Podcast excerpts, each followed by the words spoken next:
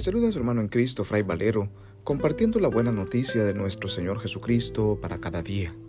Reflexionamos hoy el Evangelio según San Lucas, capítulo 9, versículos del 51 al 56, correspondiente al martes de la vigésimo sexta semana del tiempo ordinario.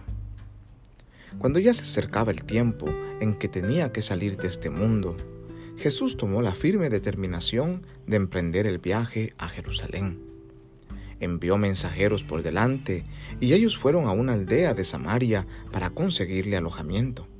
Pero los samaritanos no quisieron recibirlo, porque supieron que iba a Jerusalén. Ante esta negativa, sus discípulos Santiago y Juan le dijeron, Señor, ¿quieres que hagamos bajar fuego del cielo para que acabe con ellos? Pero Jesús se volvió hacia ellos y los reprendió. Después se fueron a otra aldea. Palabra del Señor. Gloria a ti, Señor Jesús. Empezamos la segunda parte del Evangelio según San Lucas, en la cual, a partir de este capítulo 9, Jesús empieza su viaje hacia Jerusalén.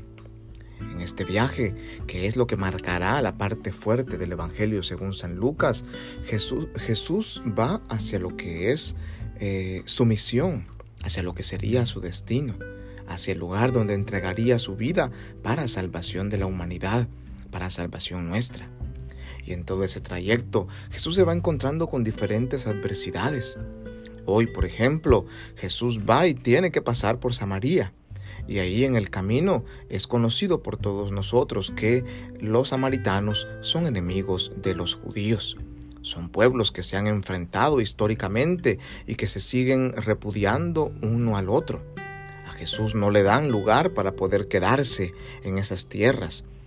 Y los samaritanos actúan en venganza por todas las discusiones históricas, culturales que han tenido con la parte del pueblo eh, a la que pertenece Jesús. ¿Cuántas personas hoy en día viven su vida cargando deseos de venganza, rencores y odios que les lleva a querer dañarse o a querer no ayudarse mutuamente? Sucede muchas veces como esto, como esta actitud de los samaritanos y de los judíos que, por problemas que ni siquiera han sido de ellos mismos, cargamos con pesadas cargas que hacen que no aceptemos a los demás como nuestros propios hermanos. Es la misma actitud que tienen los discípulos de Jesús, Santiago y Juan que a pesar de ser fieles discípulos y de escuchar tantas veces a Jesús predicar sobre la importancia del amor y de la fraternidad, estos también quieren vengarse.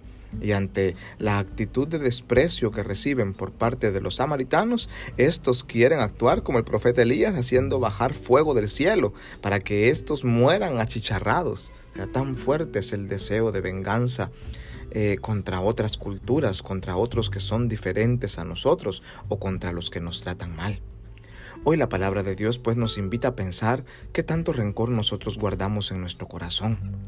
Cuáles son las personas a las que despreciamos, cuáles son las culturas, las razas o el tipo de persona a la que nosotros ya desde ya inconscientemente o culturalmente rechazamos y por qué nosotros no podemos hacer como el mismo Jesús, que en lugar de dejarnos llevar por los deseos de venganza frente a los que nos hacen daño, en lugar de eso, deberíamos amar, deberíamos perdonar deberíamos actuar como auténticos hermanos. Esa es la invitación de la palabra de Dios para este día. Eso es ser auténticamente cristiano. El cristiano es aquel que paga un mal con un bien. Es aquel que cuando le hacen daño, en lugar de guardar rencor, perdona, ama, bendice, ora por la persona que le está dañando. Supliquémosle al Señor Jesús que nos dé esta capacidad de nadar contra la corriente del mundo que nos invita al rencor y la venganza para poder nosotros actuar como auténticos cristianos, como San Vicente de Paul, capaz de amar a aquellos que todo mundo desprecia a aquellos que no han podido disfrutar en su vida de lo que es el amor. Que Dios en su infinita bondad y misericordia nos bendiga y nos guarde hoy en este día, en el nombre del Padre, y del Hijo, y del Espíritu Santo. Amén. Paz y bien.